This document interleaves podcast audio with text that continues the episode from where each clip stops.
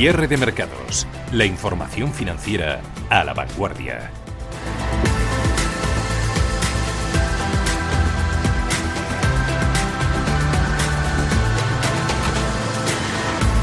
Cinco y siete minutos de la tarde. Nunca apueste contra la economía de Estados Unidos. Esto es algo que suele repetir de tanto en tanto el famoso inversor Warren Buffett. Y lo cierto es que a lo largo de la historia todo aquel que ha intentado esta apuesta y la ha mantenido en el tiempo ha perdido. Esto viene a que es recurrente entre los gestores entre los gestores europeos, recomendar a sus clientes que vendan parte de sus acciones de Wall Street y trasladen esas posiciones a la bolsa europea. Y a medida que vaya creciendo el debate sobre la inflación y la bolsa de Estados Unidos empiece a competir con sus bonos, volverá a escucharse el estribillo de esa vieja melodía, venda Estados Unidos y compre Europa. En la mayoría de las ocasiones estas recomendaciones han sido fallidas, pero quizás ahora pueda ser diferente porque en Europa todavía son necesarios muchos estímulos y los tipos de interés subirán mucho más tarde que en Estados Unidos, mal que les pese a los halcones de la vieja Europa. De lo que no cabe duda es de que si la Fed empieza a preparar al mercado y ya lo está haciendo para evitar un recalentamiento de su economía, la presión se disparará de forma inmediata para la presidenta del BCE, Christine Lagarde, y aunque no le falta a la francesa experiencia, ni prudencia, ni sentido común, tampoco tiene la cintura y el regate de Mario Draghi.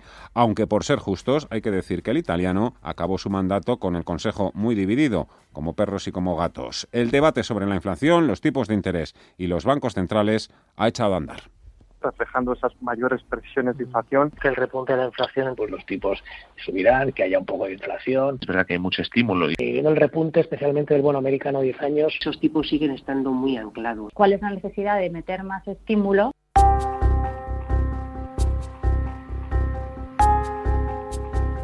Reflación, inflación, bonos, deuda, tipos de interés, rentabilidad, sin duda, han sido las más repetidas entre nuestros analistas de cabecera, los que hemos escuchado aquí en cierre de mercados. Y es que nos decía Nicolás Peña de Franklin Templeton, la inflación va de la mano de un ciclo alcista.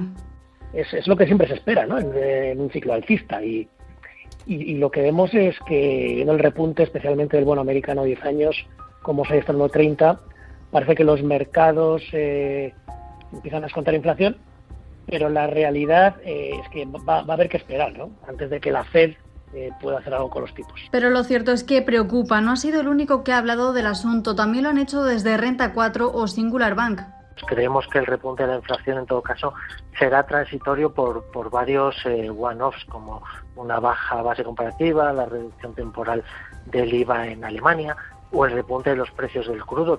Se vaya normalizando el crecimiento, que los tipos de interés eh, de largo plazo empiecen a anticipar que en el futuro, pues en el futuro muy futuro, pues los tipos subirán, que haya un poco de inflación, en fin, todo eso eh, entiendo que está todo relacionado y que todo forma parte de lo mismo, ¿no? de, expectativas de mejora de, la economía. De... Por eso apuntaba Marta Campello de Avanta Asesores que aunque el repunte de la inflación de manera totalmente clarísima aún no se está produciendo, ya sabemos que el mercado se anticipa.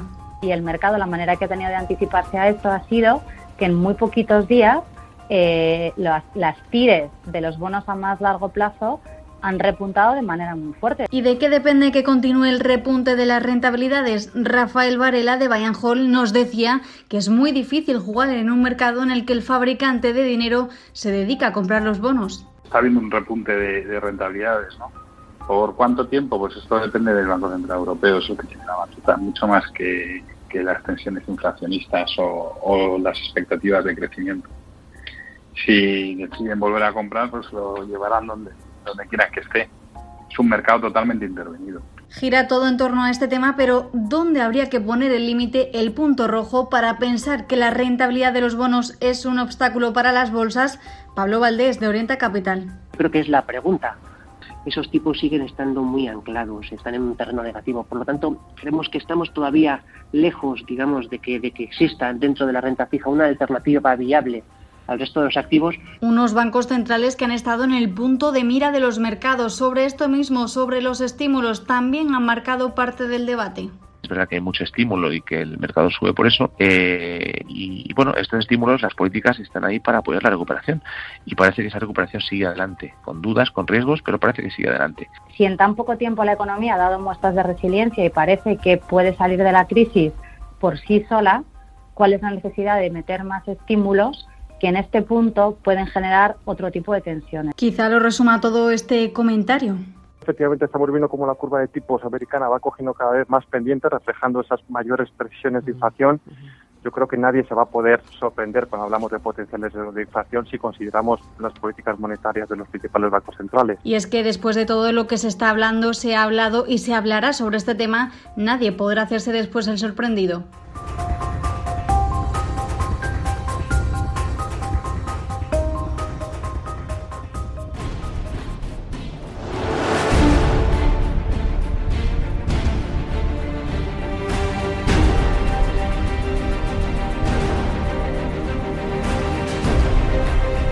Equivoque porque no todo el campo es orágano si de lo que hablamos es de renovables. El sector lleva ocho meses seguidos siendo el más volátil, según datos de Faxet. También es uno de los más rentables. Evidentemente, es una industria de extremos en el tamaño de sus cotizadas. Las hay muy grandes, pero también las hay muy pequeñas. Unas se dedican a la generación y otras se dedican, por ejemplo, a la fabricación de bienes de equipo, como Siemens Gamesa o como Vestas. Y estas últimas las que son pequeñitas son las que nos están acostumbrando, claro, a las mayores fluctuaciones en sus precios. El pequeño inversor tiene la opción de no complicarse la vida picoteando en unas o en otras. Me refiero a cuando ya ha tomado la determinación de que debe incluir sí o sí una, en su cartera una renovable. El mejor modo, en principio, para que el minorista pueda capitalizar el crecimiento de estas empresas es vía fondos. Pero ojo, los ETFs pueden estar pecando de una excesiva concentración en sus carteras. De hecho, hemos hablado con gente que recomienda abiertamente ETFs, pero en este sector en concreto, en el sector de la renovable, nos dicen que hay que tener muchísimo cuidado. Merece aquí la pena, por ejemplo, que nos fijemos, Vivian, en indexados y en fondos tradicionales. Sí, es importante comprender que no todas las empresas podrán aprovechar al máximo la oportunidad que se les brinda en el sector renovable, como en cualquier sector emergente. Algunas compañías van a triunfar, otras se van a quedar atrás. Las acciones del sector de la energía renovable están siendo de los más volátiles en los últimos meses, con enormes fluctuaciones de precio en un breve periodo de tiempo, que se la digan a Solaria. Si las compañías más pequeñas afrontan dificultades, ¿qué ocurre? Que su valor puede bajar de manera significativa y todo ello se puede traducir en que la mejor forma, el mejor modo de que los inversores aprovechen el historial de crecimiento de estas empresas presente y futuro es obtener exposición a la industria renovable invirtiendo, diversificando. Antonio Castilla de Conecta Capital consideramos que es mejor la inversión dentro del campo de las energías renovables en la parte de fondos de inversión, sobre todo más que nada porque son carteras mucho más diversificadas con lo cual diluye bastante todo lo que es la situación de riesgo. De esa forma se puede capitalizar la subida, lo que el sector ofrece, al tiempo que se minimiza el riesgo de pérdidas. Fernando Luque de Morningstar. El inversor que quiera invertir en energías renovables, en toda la temática de, pues, eh, que ha sido muy caliente el año pasado, pues de energías alternativas, de nuevas energías, eh, todo lo relacionado con el cambio climático, pues yo creo que es mucho más fácil, cómodo hacerlo a través pues de un producto como el fondo de inversión o el ETF. Ahí. Entonces ahí yo creo que el enfoque diversificado es particularmente interesante para el pequeño inversor. Pero ojo que hay un pero. Los ETFs nos han contado están pecando de excesiva Concentración, datos. Hay 123 fondos de inversión cotizados ETFs de energía limpia, renovable en todo el mundo. Todos esos fondos poseen acciones por valor de 2.900 millones de euros solo en Europa. De esa cifra, de esos 2.900 millones, hay una concentración particular solo en cuatro valores. Hay 1.900 millones de euros. De esos 2.900 millones totales en cuatro empresas, en la filial de renovables de la portuguesa EDP, en la española Solaria y en las austríacas Orsted y Verbund. Excesiva concentración que puede ser un peligro vía exposición a ETFs. Antonio Castilla. En ETFs, de momento, dentro del campo de las energías renovables nos estamos incorporando. Eh, creemos que no replican bien lo que es el sector y preferimos jugarlo a través de, fondos de inversión que suelen concentrar en demasiadas empresas y algunas de esas empresas, bueno, pues son ciertamente demasiado especulativas dentro del sector y creemos que en algún momento, bueno, pues se pueden ver penalizados esos ETFs. no replican bien el universo de las renovables. Así que mejor irse directamente a indexados. Fernando Luque. Pues todo el mundo tiene en mente que el año pasado, pues lo que son eh, las nuevas eh, energías, energía alternativa, todo lo relacionado con la ecología, pues ha subido muchísimo, ¿no? Y dentro de esa subtemática de energías limpias hay un fondo que destaca, ¿no? Que es el iShares Global Clean Energy. Digo que destaca no solo en rentabilidad, porque subió pues prácticamente pues eh, un 120% en los últimos 12 meses, sino que también destaca por ser un ETF gigante. Es un ETF que tiene más de 5.000 millones de patrimonio. Indexado a un índice que cuenta con más de 150 empresas, es decir, muy, muy diversificado. Hace poco decía Bank of America en un informe que precisamente los ETFs podían haber impulsado dislocaciones materiales de los precios, empujando visiblemente a las empresas cotizadas, decía textualmente. Esos datos, según el Banco de Inversión, sugieren que las acciones puedan haber estado rastreando los precios de los ETF en lugar del propósito previsto de que los productos cotizados rastreen los precios de las acciones. Ponte en acción. Warren Buffett acude al análisis fundamental a la hora de elegir dónde invierte su dinero. Entre sus mayores posiciones, eh, ayer recientemente bueno, pues, eh, se publicaron Vemos nombres como Apple, a pesar de haber rebajado su inversión, Coca-Cola, Kraft Heinz, Bank of America, Moody's, Verizon o General Motors, pero si nos fijamos en las mismas, en esas compañías desde el punto de vista técnico, analizando si tienen o no momentum, también hay oportunidades y los analistas se decantan, Ana, por Coca-Cola, Verizon y por seguramente una de las grandes apuestas fallidas del señor Buffett, Kraft Heinz. Sí, como decías, Apple sigue siendo esa mayor apuesta de la cartera de Warren Buffett con un 43% de ponderación dentro de la misma. Y es que ya lo decía el propio Buffett.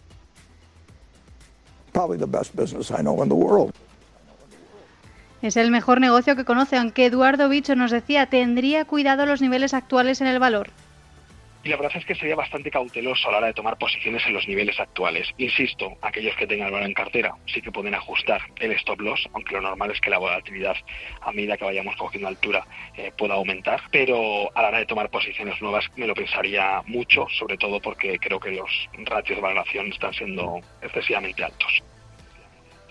Otra de las compañías favoritas es Bank of America y es que siempre ha estado interesado por los bancos. Un 9,3% es lo que controla en Coca-Cola, otra de sus compañías estrella y una de las preferidas para Sergio Ávila de IG. Es un valor que está en tendencia alcista en todos los plazos, tanto en el corto como en el medio como en el largo plazo, superando la media de largo plazo justamente en los últimos días. Y bueno, tendría primera zona de resistencia en los 54,90 y luego en los 58,25, soporte 46,65. Comparte opinión sobre el valor José Luis Herrera de Banco Big e incluiría a Verizon, la que se ha convertido en una de las principales apuestas de Buffett para 2021, incrementando su participación hasta el 3,5%.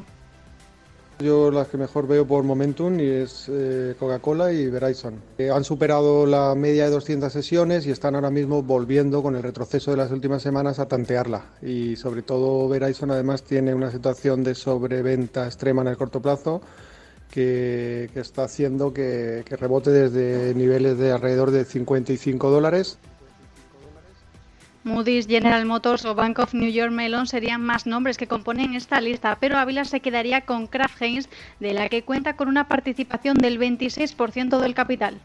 Superar la zona de los 35-50 ha activado un segundo impulso alcista con objetivo 44-40, con lo cual lo más probable es que termine por cumpliéndolo. Tiene un soporte en el entorno de los 32-80 y después el más importante los 31-55.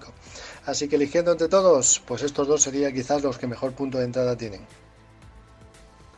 Compañías que no son solo favoritas por fundamental, sino a través, como hemos comprobado, del análisis técnico por tener momentum y por estar a buenos niveles para entrar. Ahí están algunas de las claves de esa cartera de Warren Buffett. En Europa continúan mandando los números verdes. El IBEX 35 hoy lidera las subidas, 8.167 puntos. El DAX arriba un 0,85 hasta los 14.004 puntos. Vuelve a engancharse a los 14.000 y están subiendo. Están subiendo en la jornada de hoy también los reyes, las rentabilidades de los bonos. El americano se va al 1,32%, el bono alemán cae hasta el menos 0,31% y en Estados Unidos bueno, pues eh, también continúa entrando dinero, rebotando el Nasdaq, el SP500, el Dow Jones y en cabeza de todos ellos el Russell 2000, que ahora Vivian enseguida me va a decir cuánto lleva el Russell. Antes, vamos a hablar en los próximos minutos con Juan Barrioveros, gestor de la gestora de BS. Hola Juan, ¿cuánto tiempo? ¿Qué tal? ¿Cómo estás? Muy buenas tardes. Buenas tardes, sí, lo mismo digo, qué alegría hablar con vosotros. ¿Qué tal? ¿En Frankfurt te pillo? Sí, ¿no?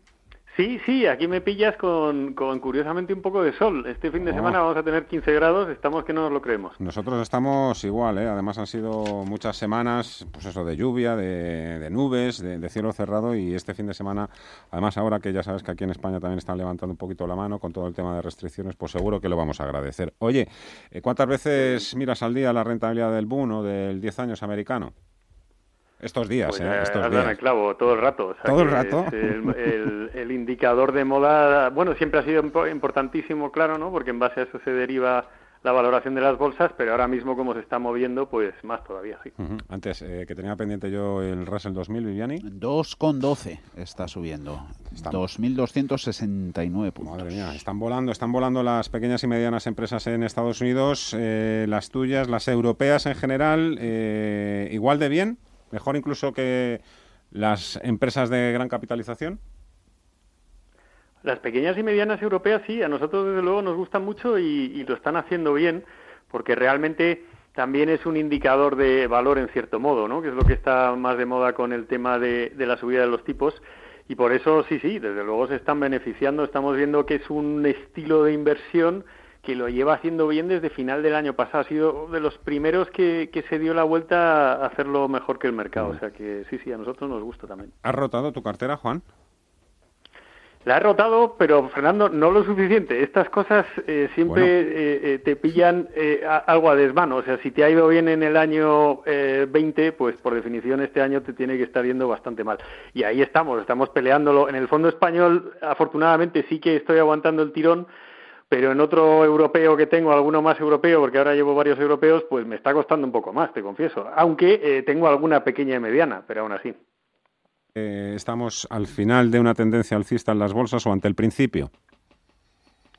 Bueno, a ver, nosotros pensamos que efectivamente hay que actuar con eh, cierta cautela porque los mercados están permanentemente en máximos históricos y da la sensación de que estaríamos más lejos del final que de, un principio de un, nuevo mercado eh, al alza.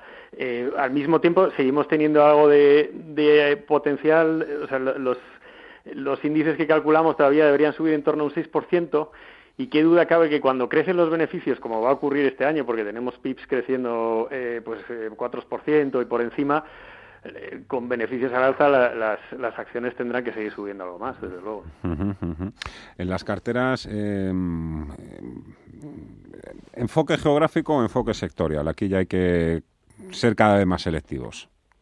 Bueno, a ver, yo, yo te respondería que más bien sectorial desde mi punto de vista, porque ya sabes que estoy sobre todo en Europa. En cualquier caso, si quieres te comento un poco geográficamente, nosotros pensamos que en mercados emergentes, eh, sobre todo en la parte asiática, hay oportunidades, porque vemos que efectivamente es una región que está creciendo ya desde, vamos, mediados del año pasado, ¿no? Con, con el éxito que tuvo China en la gestión de la pandemia y por tanto ahí nos gustaría estar, igual que te he comentado que las pequeñas y medianas, ¿no? Más desde un punto de vista de estilo.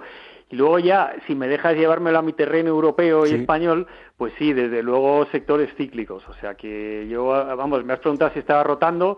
Sí, yo he estado comprando bastantes automóviles, por ejemplo, ya te digo, tanto en España, que es un poco más complicado porque hay menos compañías, pero a nivel europeo también, luego medios de comunicación, semiconductores, incluso minería, que cada vez cuesta más por los temas de sostenibilidad, pero aún así la minería en estos momentos nos gusta y luego química en general, algo de petróleo incluso, o sea, ahora ya con el petróleo por encima de 60, ¿quién nos lo iba a decir, no? O sea, que las estimaciones de las grandes petroleras van a ir al alza y alguna, de nuevo, ¿eh? que, dentro del criterio ESG, o sea, de sostenibilidad y de medio ambiente se pueda comprar, pues yo creo que, habría que tenerla. Eh, puede que alguien eche en falta algo, mm, si de lo que se habla es de sectores cíclicos, pero desde luego lo que no he nombrado son los bancos. Ah, pues efectivamente estás hecho un lince. Sí, ya sabes que yo, los bancos, ya nos conocemos desde hace algún tiempo, soy bastante escéptico. A ver, eh, de nuevo, ¿no? Nosotros los gestores procuramos que el mercado no nos deje atrás en ciertos momentos porque el, el, partícipe lo que quiere es eh, efectivamente pues beneficiarse de, las subidas. Entonces, algunos bancos sí que pensamos que se pueden eh, tener en cartera, pero en general, o sea, yo cuando hablo con los bancos y miro mis modelos en Excel y tal, lo que pienso es que no, no queda mucho más recorrido a no ser que consideremos que los tipos van a subir, los tipos de interés de los bancos centrales. Y ya sabemos que no los van a subir, porque nos lo están diciendo eh, continuamente. La Fed ha dicho, oye, me da igual, yo quiero que la inflación vaya por encima del 2, no voy a actuar. Nosotros no pensamos que la Fed hasta el año 23-24 pueda subir y el Euribor está negativo hasta el año 28. Entonces, en ese entorno los bancos difícilmente pueden ganar. Y eso que hay equipos directivos fantásticos, ¿eh? pero, pero tiene un entorno complicado. Entonces, para que tengan potencial al alza habría que subir los múltiplos aplicados y yo no lo veo, francamente. Pues fíjate, te iba a preguntar cuándo preveíais vosotros subidas de tipos de interés en Europa. Me dices que no prevéis en Estados Unidos 2023-2024. Mm. Madre mía. Madre mía, mucho tiempo. Sí, ¿eh? bueno, porque los propios bancos centrales lo, lo, han advertido, ¿no? han dicho, oye, que podemos tolerar unos niveles de inflación porque lo que queremos es salir de, de esta situación lo, antes posible. Es verdad que se están viendo eh, brotes de inflación, o sea que el, dato de PMI de hoy ha sido en ese sentido muy interesante porque se está viendo que los pedidos suben mucho, no hay inventario, eh, los precios de, las materias primas están altos y, da la sensación de que las empresas podrían subir precios. Entonces, en un entorno así a lo mejor se adelanta, puede ser. Juan Barriovero, gestor de DBS, ha sido un placer charlar este ratito contigo. Te deseo lo mejor, mucho ánimo y espero verte pronto por aquí, aquí en Madrid. Igualmente, me encantará. Un abrazo a todos. Eh, ciberseguridad, ponme algo, que, que, se pasa, no sé, al mes cuántas veces llamas tú a los de Al Rescate, esta empresa que nos ayuda a nosotros. Sí, la verdad es que, no me llevo nada bien con la informática. Con, todo lo que sea digital, ¿no? Bueno, pero si sabes cómo podemos sacarle partido a nuestras inversiones si nos fijamos, por ejemplo, en una temática tan específica como es la ciberseguridad. Sí, a medida que el sistema se vuelve más complejo, interconectado, eh, que maneja más información que se intercambia entre un mayor número de usuarios, pues la exposición a ataques informáticos es cada vez mayor y se abren más rendijas para que se cuelen los hackers.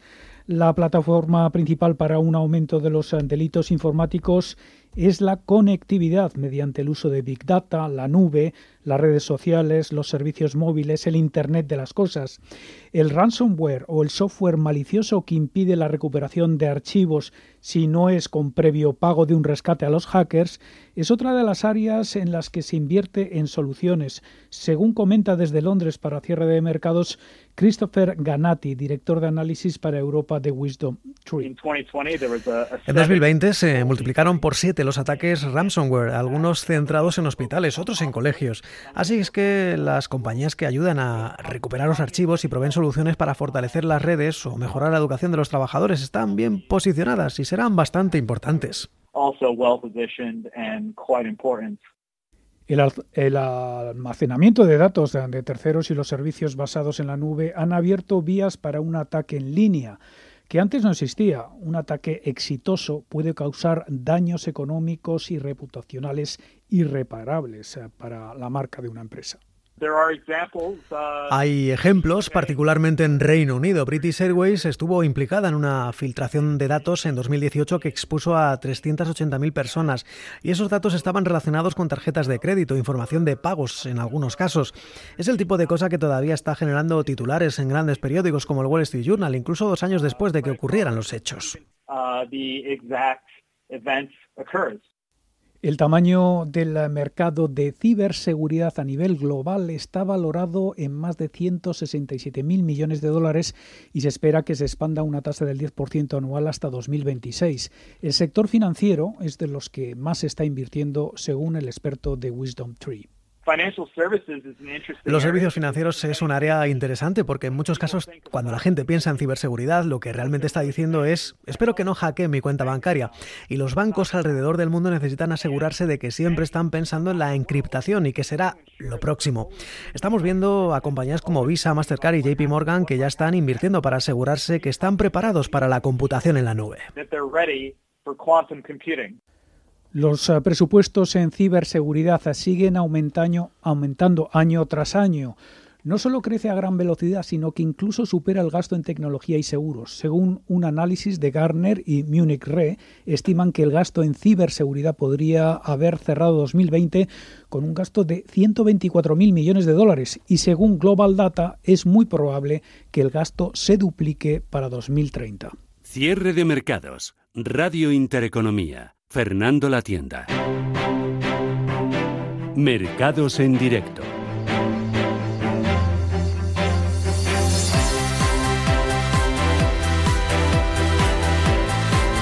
que salir flashes, flashes, flashes, que es el bono a 30 años. Biden también está hablando, ojo, bueno, en este asunto, está, está diciendo que, bueno, que, a los chinos hay que pararle los pies y que y que él va a estar ahí para, para hacerlo. No lo dice, evidentemente, de la forma eso, tan vulgar con la que yo lo acabo de decir. Eh, los bonos, bueno, y tenemos ahora mismo una previsión de la Reserva Federal de Nueva York, de estas que, que quitan el hipo, ¿no, Viviani? todo cuando se habla de sobrecalentamiento económico. Atención, pues todos los viernes actualiza la Fed de Nueva York su estimación para de crecimiento para el PIB.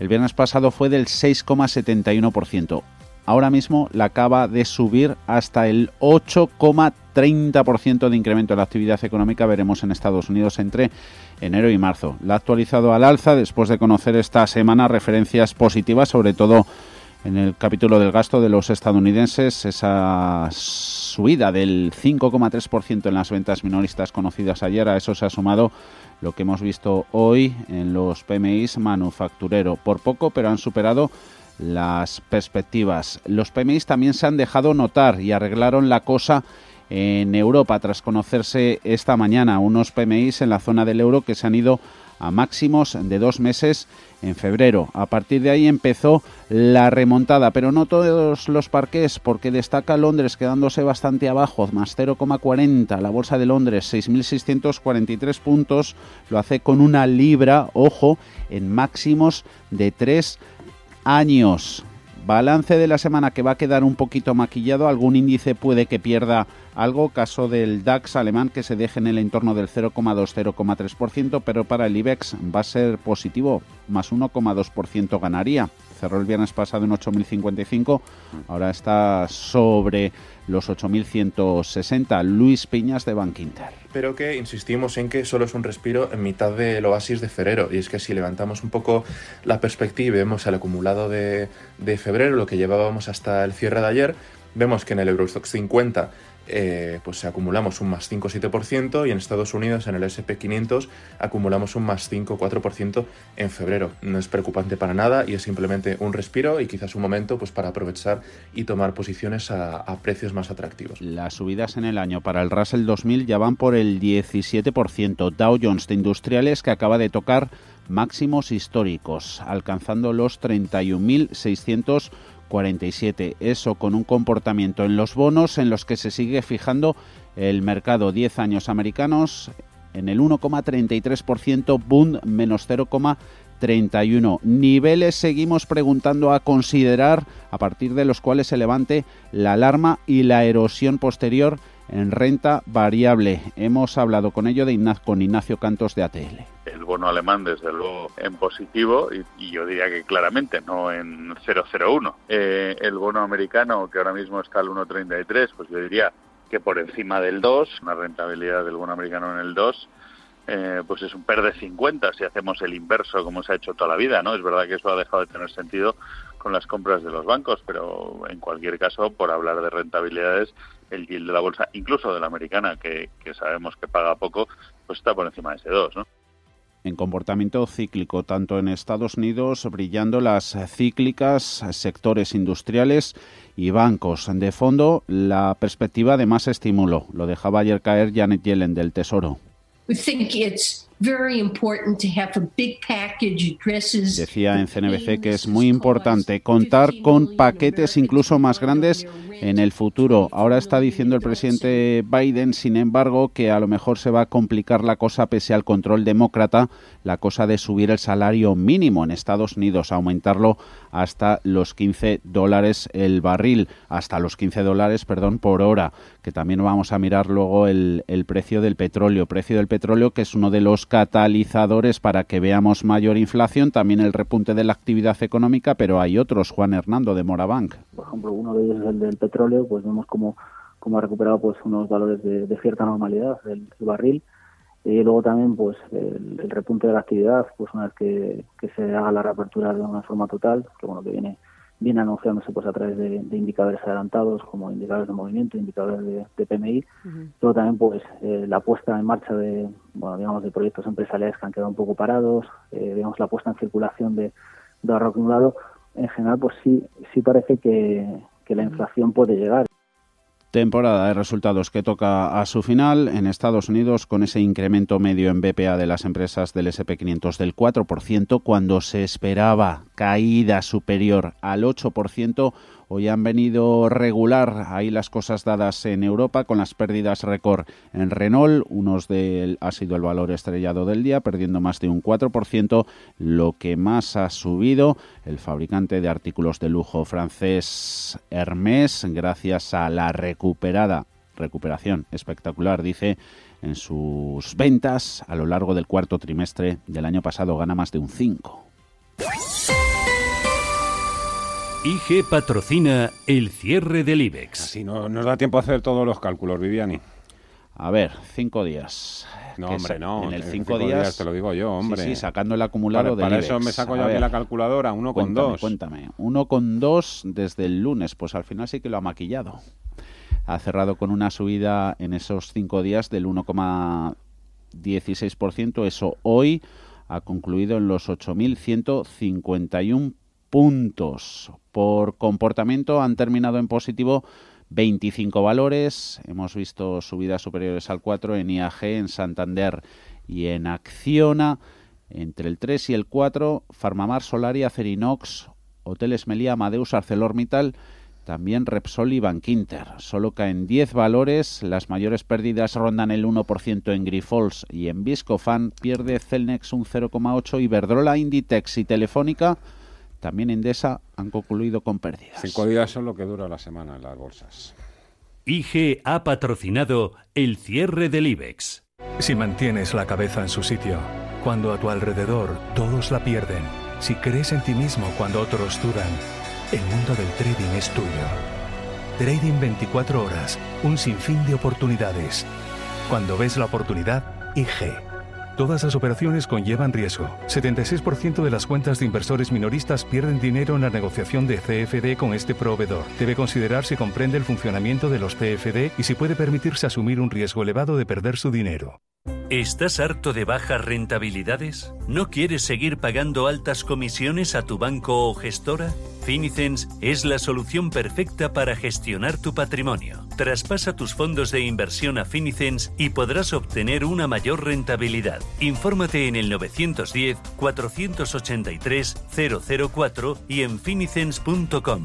Finicens, especialistas en inversión indexada. Continúa la saga del Anillo del Nibelungo en el Teatro Real.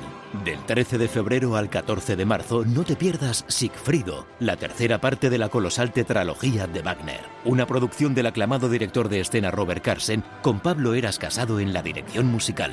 Ocho únicas funciones. Compra ya tus entradas en teatroreal.es. Teatro Real. Cultura segura. Si mantienes la cabeza en su sitio, cuando a tu alrededor todos la pierden, si crees en ti mismo cuando otros dudan, el mundo del trading es tuyo. Trading 24 horas, un sinfín de oportunidades. Cuando ves la oportunidad, IG. Todas las operaciones conllevan riesgo. 76% de las cuentas de inversores minoristas pierden dinero en la negociación de CFD con este proveedor. Debe considerar si comprende el funcionamiento de los CFD y si puede permitirse asumir un riesgo elevado de perder su dinero. Si tu lado emocional dice, Invierte en salud. Sabes que es un sector en crecimiento. Y tu lado racional dice, No tienes tiempo de crear una cartera desde cero. Y si te la gestionan otros, te cobrarán mucho en comisiones. En Renta 4 Banco te lo ponemos fácil. Con el nuevo servicio de gestión óptima, contrata nuestras carteras temáticas 100% online, con una comisión de gestión de solo 0,25%. Entra en r4.com o en cualquiera de nuestras oficinas y descubre todas nuestras carteras. Tu lado emocional y racional por fin se unen. Renta 4 Banco, tu banco especialista en inversión. Cada sábado, en Rienda Suelta, te contamos todo lo que se cuece en el panorama ecuestre. Deporte, actualidad, ocio, cultura, tradición, salud y mucho más. De 2 a 3 de la tarde, todos los sábados, en Radio Intereconomía, galopamos en las ondas con Rienda Suelta. Crónica de criptodivisas. Nuevos máximos para el Bitcoin por encima de los 54.700 dólares ya y Ethereum supera los 1.950 que cotizan en estos momentos con subidas en el primer caso superiores al 5% y en el segundo del 1,5%. Ha superado también el Bitcoin el billón de dólares en valor de mercado, mientras que el valor total ya ha superado los 1,6 billones. Sube un 15% en los últimos 7 días y un 60% en lo que llevamos de mes. En un día en el que el primer fondo cotizado en bolsa de América del Norte basado en Bitcoin ha completado transacciones valoradas en 100 millones de dólares. Además, ha vuelto a hablar Elon Musk. Ha dicho que tener una cierta cantidad de Bitcoin es simplemente una forma de liquidez menos estúpida que el efectivo y que por lo tanto es lo suficientemente arriesgado para una empresa del SP500. Por su parte, Bobby Lee, el CEO de Ballet, mantiene su predicción de un máximo para el Bitcoin en diciembre entre 200.000 y 250.000 dólares, dice, antes de 2022. Esto mientras que KPMG, Coin Metric y BitGo lanzan nuevos productos para impulsar la adopción institucional de criptomonedas.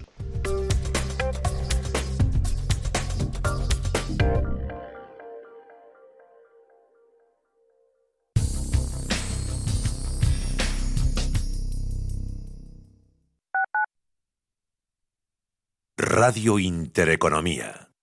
Soy José Luis, director de Seguros García Ochoa y quiero darte mi teléfono personal para asesorarte, hacerte un estudio de todos tus seguros y ayudarte a ahorrar. Toma nota, 679 48 20 40. Repito, 679 48 20 40. Mi compromiso, estar más cerca de ti. José Luis García Ochoa, Premio Empresario del Año Fedeto 2019. Seguros García Ochoa, comprometidos con las personas. ¿Conoces la relación entre cuidar de tu hogar y cuidar de ti? En Murprotec sabemos que cuando eliminamos las humedades de forma definitiva de tu hogar estamos cuidando de ti y de tu familia. Una vivienda libre de humedades es sana y segura. Llámanos al 930 1130 o accede en murprotec.es. Cuidando de tu hogar, cuidamos de ti. A la hora de invertir, la diferencia entre la convicción y la palabrería está en el grado de compromiso que eres capaz de asumir. El nuestro es este. En Finanbest solo ganamos si tú ganas primero. O lo que es lo mismo, en Finanbest, si no sumamos, no restamos. Conoce todas las ventajas del Result Investment. Tienes mucho que ganar. Finanbest, tú ganas. Hoy más que nunca en la Fundación La Caixa acompañamos a quienes más lo necesitan. Luchamos para que todos los niños y niñas tengan las mismas oportunidades. Ayudamos a quienes tienen más complicado conseguir un empleo y trabajamos para prevenir la soledad de los mayores. Lo hemos hecho antes, lo hacemos ahora y lo seguiremos haciendo. Fundación La Caixa. Radio Intereconomía comienza una nueva época tras 25 años de experiencia. Te invitamos a seguirnos. Una programación especializada, seria y completa para una audiencia experta. Radio Intereconomía. Nueva época, nueva etapa, nuevas expectativas. Con 25 años de experiencia.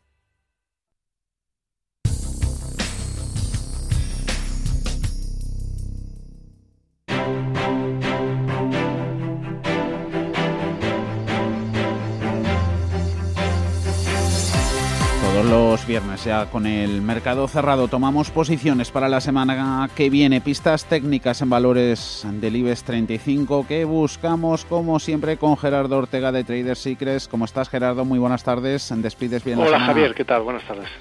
Pues bien, razonablemente bien y con buen tiempo, ¿no? Que parece que suben las temperaturas y, los mercados no caen.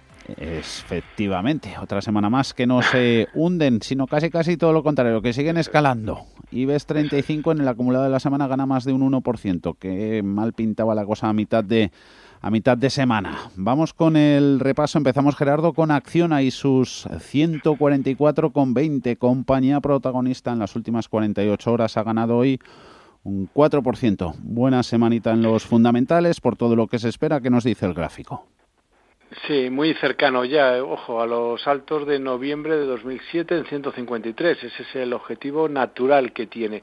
Esta semana, además, parte con un gran gap alcista eh, al, alza con las noticias que hemos que hemos conocido eh, del, valor. Bueno, en cualquier caso, pues mi impresión es que obviamente va a llegar a esa, esa zona. Los niveles de control, yo creo que en estos momentos estaban en zona 115.50, bueno, pues zona 121 euros aproximadamente.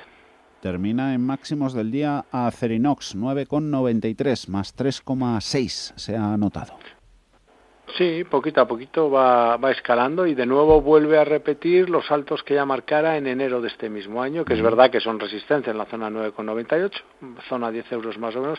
Bueno, ahí lo tenemos parado. Tenemos directriz alcista, tenemos eh, un poco de todo. Niveles de control, los más importantes en 8,80, de más cortito plazo, de más para trading, es verdad que podríamos hablar de la zona 9,50. ¿Y qué precios anotamos en ACS 25,22 hoy al cierre? Soportado. Sí, es decir, ha tenido uno, lo, lo tuvo, ya lo hemos dicho en alguna ocasión, a huevo para irse para arriba y hacer una cosa muy parecida a la que está haciendo Acciona, no ha podido, retrocede, bueno, lo que está es evidente que está eh, tras este retroceso soportado en la zona 24 con 20, una cosa así, bueno, vamos a ver qué pasa eh, si es capaz de saltar 26 con 25, porque si lo hiciera, si superara esa zona, tendríamos de nuevo señal de compra para trading. AENA 130 con 8, Almiral, en ella paramos 11 euros con 87 pues gran vela semanal. Entonces, a partir de aquí, pues eh, poco que decir. Es verdad que ancla ya en la zona 10.55, una cosa así, los niveles de control, ya se pueden subir hasta esos hasta esos niveles y, lo razonable, vamos a ver, es que siga que siga subiendo, ¿no? Vuelve muy beneficiada con las noticias que también hemos conocido el valor, bueno, pues eh, es un mantener. Amadeus, ¿qué hacemos con ella? 55 con 16. ¿Aspiramos a más? Bueno, ha tenido un rebote muy importante. Ojo también por el sector, es un sector complicado, los oyentes bien lo saben. Eh, eh, sabiendo que la gran resistencia está en 66,70, 67 euros como número redondo, sí que podemos eh, decir que tras el ajuste que hemos visto estos últimos meses, bueno, pues por encima, si superara, si se llevara eh, por delante esa zona de los 56,70 euros más o menos, bueno, pues tendríamos señal de compra para trading. ¿Por qué habríamos roto también la directriz bajista que se obtiene, bueno, desde los altos del rebote que hemos visto? ArcelorMittal 19,79 se sube casi un 4%. Eh, vamos con los bancos. Gerardo, Sabadell 39 céntimos más 1,51 y sigue y sigue y volvemos a decir lo mismo, es decir, es verdad que no eh, termina de salir al alza como están haciendo pues otros otros bancos. Es verdad que el Sabadell a priori es el patito feo de los mm, bancos domésticos que tenemos, pero bueno, en cualquier caso, 33 céntimos es el gran soporte. Lo respeta, ¿por qué no va a subir? Ese es un poco el tema, porque lo que desde luego sí que está eh, tirando y con cierta fuerza son los bancos en general. Bankia Euro con 60, ha subido un 1,7, Bank Inter 5,19, casi, casi un 4% hoy. Pues sigue nuevos saltos de, en el mes, eh, prácticamente repite ya mm, retomado, prácticamente rebotado todo lo que cayó, fíjate, desde marzo del año del año pasado sigue ascendiendo. Bueno, pues aquí dos niveles. Uno, en, tendencia vamos a dejar la zona 4.55 como eh, control el más claro para trading. Eso sí, podemos tener un nivel un poquito más abajo, pero insisto, solo para trading 4.94. Y con los dos grandes, BBVA 4.5 y Santander, estaba viendo en máximo intradía, nada, por un céntimo no ha tocado los tres. Bueno, pues están muy bien, la verdad. Es aquí las sensaciones siguen siendo positivas, obviamente. básicamente porque están subiendo, aparte de la figura de vuelta, ¿no?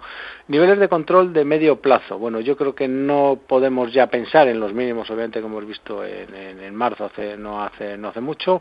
Bueno, pues yo creo que en 2.40 para eh, BBVA, en el caso de eh, Banco Santander, zona 2.38. Eh, en el corto plazo, es verdad, insisto, también para trading, estaríamos hablando de 4.25 para eh, BBVA y zona de 2.71 para Santander, aprovechando el gap alcista que deja esta semana. Cambiamos de industria. Celnex, ¿hay que preocuparse algo vista la evolución de la empresa de Torres de Telecomunicaciones? 43,81. Bueno, lleva cuatro semanas, cuatro meses, que iba a decir semanas, cuatro meses corrigiendo. Es verdad que el ajuste, bueno, es importante, viene cayendo desde los 57 euros. Estamos hablando de un 25% para un título que ha subido lo que no está en los escritos, está ajustando, es una realidad. Lo de comentábamos ayer en el consultorio eh, con Fernando. Bueno, pues eh, el título el problema que vemos esta semana es que pierde sus bandas de medias, con lo cual, bueno, pues eh, había que estar fuera, ese soporte lo tiene perdido, bueno, vamos a dejarlo que siga corrigiendo y ya veremos. ¿Y las utilities van a seguir corrigiendo? Endesa, 0,18 abajo, 21,71. Bueno, eh, no, no, lo sabemos. Lo que es cierto es que están eh, corrigiendo, ¿no? Eh, en cualquier caso, soporte en Endesa sigue vigente. Eso es muy importante en la zona de los 21 euros. Y podemos añadir que por encima de 22,15, pues tendríamos señal de compra para trading.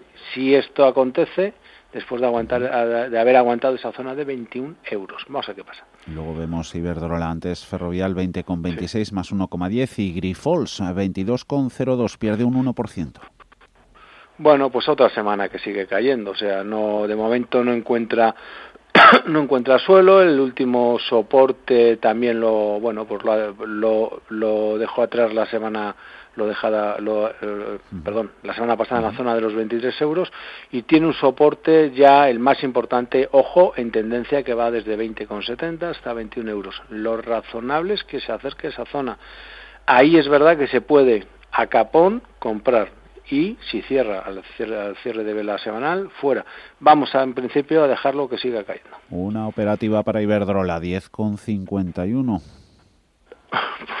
pues la pues mucho me temo que es la que es la misma la verdad que lo que pasa es que no tiene el deterioro que tiene Grifols eh, bueno pues desde el 8 de enero no hay una sola vela diaria que haya cerrado por encima de la vela diaria previa y esta y hoy no ha sido menos bueno sigue ajustando el gran siguiente soporte está en la zona 9,90 euros bueno, eh, vamos a ver, a ver qué pasa eh, si llegamos ahí. De momento, hasta que no cierre encima del máximo de la vela previa, pues obviamente no va a haber rebote. ¿Y de Inditex qué podemos esperar, Gerardo? 25,9. Bueno, pues que bueno es uno de los valores además que recomendamos ayer en la, en la pizarra. Eso sí, eh, siempre bajo la premisa de que saltara zona 26.40. Bueno, está, hoy durante la jornada llega a 26.27, no ha podido ser. Bueno, en principio estamos ahí, estamos ahí esperando. Sería ideal ¿eh? que lo hiciera ya directamente el lunes o martes, respetando la directriz que nos permite sacar en estos momentos. Digo que nos permite sacar porque si supera 26,40 habría quedado confirmada. Ahora es una directriz, una directriz, pues eh, eh, vamos a decir experimental. IAG, experimentos alguno con la aerolínea Euro con 90 o no? Bueno, va poquito a poco recuperando y está bien, ¿eh? porque necesitamos que eh, IAG yo creo que es un indicador adelantado probablemente de que la pandemia por fin no puede estar llegando esperemos y deseemos a su, a su fin no bueno eh, la sensación que tengo es que está eh, dentro de un triángulo. En cualquier caso da igual triángulo lateral consolidación. Bueno da exactamente igual. En cual sabemos que la gran señal la tendría por encima de dos obviamente que supere esa zona, la consolida el cierre de la semana, etcétera, etcétera. ¿no? Así que de momento, si se está dentro acercándonos a resistencias, obviamente es un mantener por debajo el problema, el que el soporte está, bueno, pues alejado, 1,44. ¿Y a la aseguradora Mafre, Gerardo, se le pega algo de la evolución positiva en bancos? Euro con 53. bueno, lo intenta, pero no la verdad que la que no. Eh, de momento está aguantando y es verdad que bueno, pues tiene un movimiento de largo plazo eh, muy claro, ¿no? O aparentemente a mí me lo parece con resistencia en 1.78 y hemos cerrado en 1.53.10. Si supera 1.78, desde mi punto de vista tendría gran señal de vuelta al alza. Esa es la zona que tenemos que anotar. Por abajo, evidentemente el gran soporte está en 1.19, 1.18, está muy alejado Vamos a quedarnos de momento pues con la zona 1.50, 1.49. Vamos a esperar de momento que respete esta zona y si esto lo, respeta y se va por los altos comentados, ojo, puede haber eh, sorpresa. 40 segunditos nos queda. ¿Con cuál te quedarías? ¿Con Repsol o con Solaria, visto lo visto? Pues con Repsol, que lo viene haciendo muy bien y era ese título que no lo debía de estar haciendo tan bien, digo un poco por esto del petróleo, ¿no? Entonces se está acabando.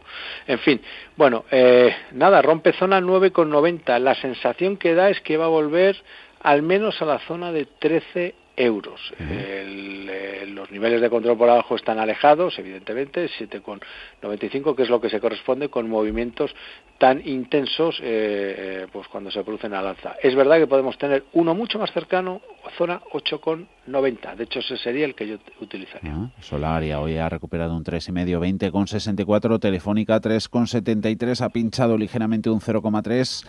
Viscofan 57,45. Gerardo, el domingo tenemos a mano los gráficos, lo complementamos con estos audios y nos viene de maravilla, ¿verdad? En Trader Secrets. Eso es. Este audio, con lo que tú nos comentas, con lo que yo añado y los gráficos que lo adornan perfectamente, todo en Trader Secrets a partir del domingo. Ahí lo miraremos. Gerardo, que vaya bien el fin de semana. Hasta la próxima. Un saludo.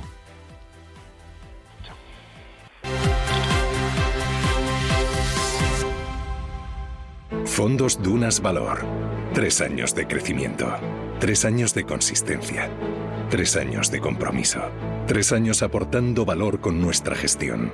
Contrata la gama de fondos Dunas Valor y descubrirás que nosotros sí cumplimos. Entra en dunascapital.com. Lo celebrarás. ¿Quieres invertir parte de tus ahorros en las mejores compañías europeas de pequeña y mediana capitalización bajo criterios de alta calidad y crecimiento? ¿Buscas hacerlo a través de un equipo experimentado y galardonado que ha conseguido batir al mercado de manera consistente en el tiempo? Si estás interesado, infórmate a través de tu entidad o asesor financiero de confianza sobre los fondos de inversión de Lombia Capital. Compromiso y valor añadido a largo plazo. Lombia Capital. Más información en lombia.com. ¿Tu hipoteca está contaminada por el IRPH? Recuperar tu dinero puede parecer complejo. Nosotros en Durán y Durán Abogados sabemos que es posible. Los resultados, un 99,9% de éxito, nos avalan. Contacta con Durán y Durán Abogados.com. El IRPH para nosotros es cosa del pasado. Tenlo presente. Durán y Durán Abogados.com. Mantén sana tu hipoteca. ¿Te interesan los mercados financieros? Descubre el mercado líder mundial en futuros y opciones por tamaño y diversidad de producto en la nueva zona CME Group de ebroker.es. eBroker, el broker español especialista en derivados. Producto financiero que no es sencillo y puede ser difícil de comprender. Los viernes a las 10 de la noche tienes una cita con otro gato, el gato gourmet Andrés Sánchez Magro presenta una guía semanal gastronómica, enológica, de restaurantes, literaria, musical, con todos aquellos ingredientes necesarios para cocinar la buena vida. El Gato Gourmet, los viernes a las 10 de la noche aquí, en Radio Intereconomía. Radio Intereconomía, la radio de los empresarios y de todo el que desea ser el mejor informado.